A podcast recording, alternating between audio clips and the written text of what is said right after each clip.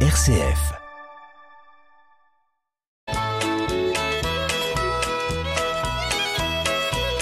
Bonjour à tous, bienvenue dans notre émission Le patrimoine en question. Bonjour Marie-Laure. Bonjour Hubert. Eh bien Marie-Laure, aujourd'hui, euh, je n'ai pas de questions d'auditeurs. Mince. Alors, euh, oui, c'est pas, la- pas la bonne nouvelle dans une émission qui s'appelle euh, Le patrimoine en question. Alors par contre, j'ai quand même euh, une interrogation, à Ah. défaut d'une question. C'est vrai Et l'interrogation me concerne personnellement. J'ai un peu honte, mais euh, je vais vous dire ce qui me préoccupe. Alors voilà, euh, en synthèse, dans la succession de mes parents, il y a quelques années, j'ai reçu une parcelle de 40 arts qui est située dans les Ardennes. Et l'an dernier, j'ai clôturé cette parcelle avec un grillage dans le but d'y mettre deux ou trois moutons, figurez-vous. Mhm. Alors je fais ça parce que l'herbe pousse bien, et puis qu'elle devient surabondante, et même euh, ça devient une nuisance pour les voisins. Alors, euh, ce que j'ai fait, ben d'abord, je le fais pour avoir un terrain entretenu, et Mhm. d'autre part, eh bien, pour avoir un peu de bonne viande bio qui ira dans mon congélateur et dans celui de mes quatre enfants une fois que les agneaux auront été engraissés. Voilà donc mon projet. Alors, pour si peu euh, de bêtes, deux ou trois ovins, la question c'est euh, est-ce que je dois me déclarer agriculteur? La réponse est évidemment non.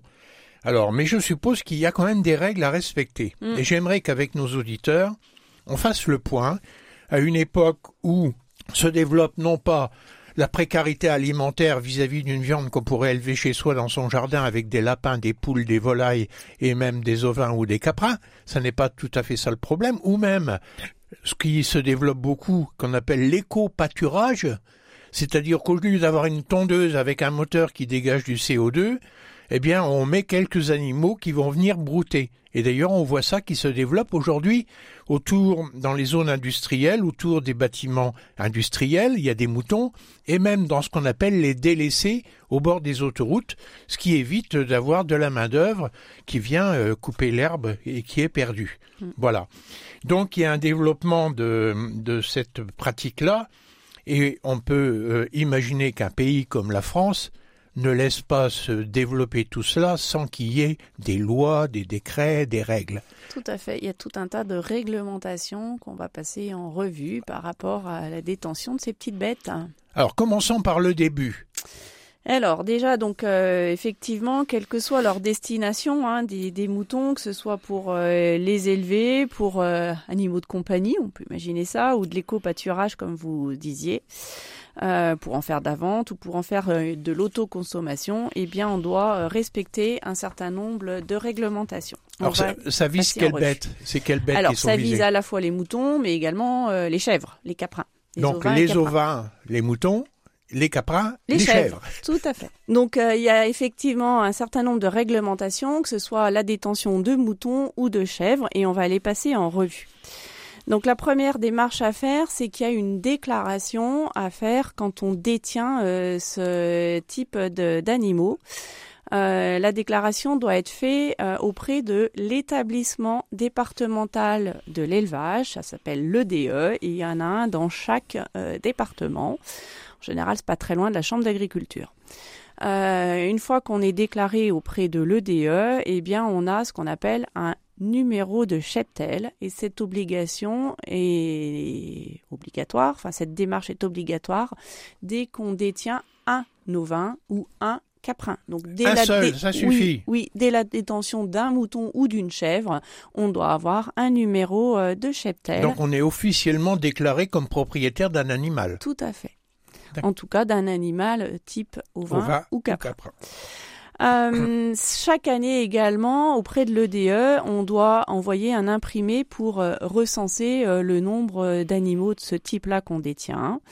Et puis dans le cas de ce qu'on appelle l'éco-pâturage, donc le fait de faire pâturer les animaux pour de l'entretien, eh bien on doit déclarer le site concerné euh, d'éco-pâturage que, euh, à l'EDE. Parce qu'en en général, les propriétaires de moutons qui font de l'éco-pâturage, ou de chèvres d'ailleurs, ils, ils circulent. Oui, Ils ont une troupe qui se balade dans la nature de site en site et voire de département en département. donc chaque site doit être déclaré officiellement à la DE. Et puis quand on arrête également euh, ce type de détention, ce type d'activité, ça doit être signalé auprès de l'EDE. Donc je rappelle, établissement départemental de l'élevage dans chaque département français. Alors ça, ça concerne le propriétaire des animaux. Oui. Maintenant, pour les animaux eux-mêmes, pour le mouton ou pour la chèvre, est-ce qu'il y a des obligations? Alors, non, c'est toujours le propriétaire euh, qui a un certain nombre d'obligations. Donc Mais peut-être pour le compte de ces animaux. Oui, oui, tout à fait. Euh, ensuite, il y a ah oui les obligations. Ouais, j'ai compris, j'ai compris ce que vous, à quoi vous vouliez en venir. Euh, on a des obligations par rapport à, à l'identification du mouton ou du caprin à travers ce qui se matérialise par euh, une boucle des animaux, enfin même deux boucles qui vont porter euh, auprès de Donc ça c'est la carte, la carte d'identité de l'animal. Tout à fait. Donc ça c'est des obligations qu'on appelle d'identification et de traçabilité. Euh, donc à chaque fois qu'on a un mouton qui rentre ou qui sort euh, d'un endroit, eh bien il doit être identifié par euh, deux boucles portées à, ses oreilles. Et c'est aussi l'EDE qui gère la fourniture de bah, ces boucles, de ces repères d'identification. Chaque animal donc qui naît à un endroit doit être identifié par ces boucles au plus près de la naissance de l'animal et en tout cas au plus tard dans les six mois de sa naissance. Alors d'ailleurs, je peux vous dire que mes petits agneaux que je suis allé chercher la semaine dernière, ils ont des boucles plus grosses que leurs oreilles. Ah, hein. certainement, ouais, parce que ça, ça, doit être le même type de bague euh, et de boucles que, que l'animal soit petit ou qu'il voilà, soit une de chaque côté, c'est parallèle. Voilà. Oui, oui. Euh, il faut également euh, savoir que si l'animal perd sa boucle, ce qui arrive quand même euh, régulièrement, puisque ces petites bêtes vont brouter un petit peu partout, ils peuvent l'accrocher et puis elle peut se perdre, eh bien, on a l'obligation également de la remplacer immédiatement. Euh, quand euh, on a des ovins ou des caprins qui changent entre guillemets de propriétaire, qui sont vendus, qui sont donnés, euh, eh bien il y a un document de circulation qui doit être échangé entre le vendeur, l'acheteur, entre celui qui donne et celui qui reçoit l'agneau, la chèvre, etc. Donc c'est un, un, titre qu'on doit pouvoir présenter si on est arrêté par la police avec des bêtes dans son, dans, son véhicule. Exactement, exactement. Euh, et donc cet exemplaire de ce document de circulation, il doit être, il doit être conservé par le détenteur de départ et par le détenteur euh, d'arrivée.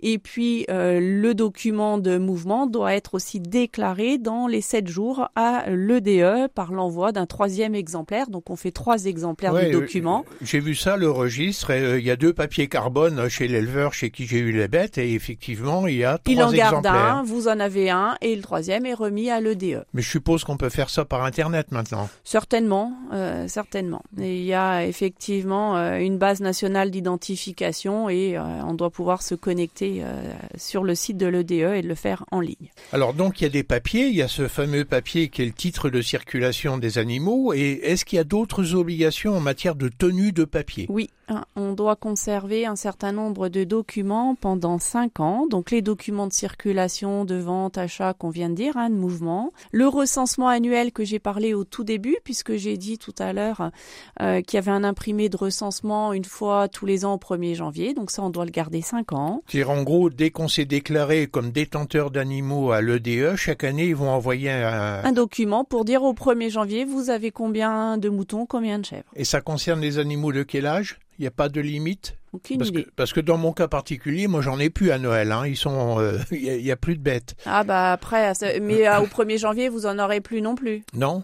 Parce que vous allez les avoir euh, chaque printemps. En fait. Je les prends au mois de mai et puis au bah, mois de novembre, ils passent à l'abattoir. Comme la déclaration elle est au 1er janvier, bah, au 1er janvier vous remettrez zéro et puis quand vous en reprendrez un, bah, vous le redéclarerez. D'accord. Euh, donc euh, des papiers. Donc euh, ouais, de conservation pendant cinq ans. Également tout ce qui est attestation sanitaire, on va y revenir. Le carnet d'agnelage, donc s'il y a des petits qui, qui naissent. tout ce qui est ordonnance de vétérinaire, bilan sanitaire, etc. Et donc, euh, obligation sanitaire. Oui. Donc, en d'autres termes, les animaux doivent être en bonne santé. Exactement. Et donc là, il y a des, quand même des contraintes qui sont importantes puisqu'on doit désigner à partir du moment où on a euh, un mouton ou une chèvre un vétérinaire sanitaire euh, qui est euh, répertorié à la direction départementale de la protection des populations.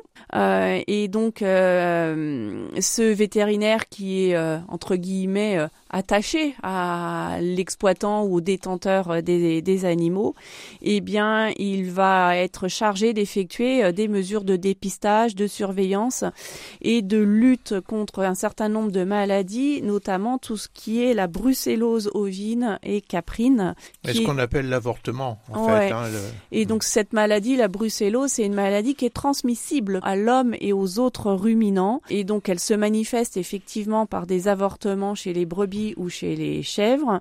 Et donc si jamais le détenteur euh, de moutons ou de chèvres constate parmi ces animaux qu'il y a trois avortements ou plus sur une période de sept jours au moins, il a l'obligation de prévenir le fameux vétérinaire sanitaire qui va lui faire faire un certain nombre d'analyses euh, de sang pour détecter si jamais il y a la maladie de, de brucellose. Donc ça, ça concerne déjà des personnes qui détiennent des animaux adultes, qui vont annuler et qui euh, sont en état d'avoir des petits, oui, quoi. Oui, donc ce qui ne sera pas forcément votre cas, puisque vous ne leur faites pas faire de bébé. Non, non, et puis en plus, sont que des petites agnelles ensemble et normalement tout, ah ouais, tout va tout va bien se passer. Doit bien se, passer.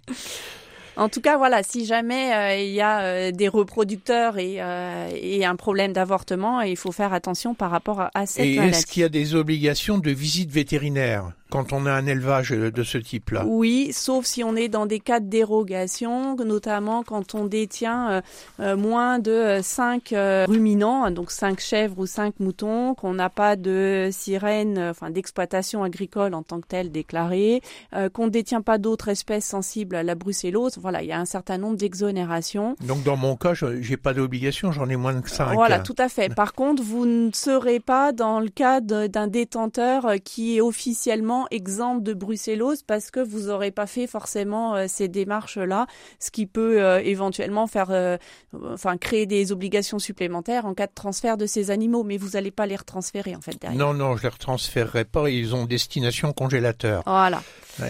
Et donc, euh, j'espère, parce qu'il peut y avoir un accident. Alors, qu'est-ce qui peut se passer si un animal décède, un, de mes petits moutons décède? Et donc, dans ce cas-là, vous avez l'obligation de faire enlever euh, bah, le cadavre de l'animal par les services de l'écarissage.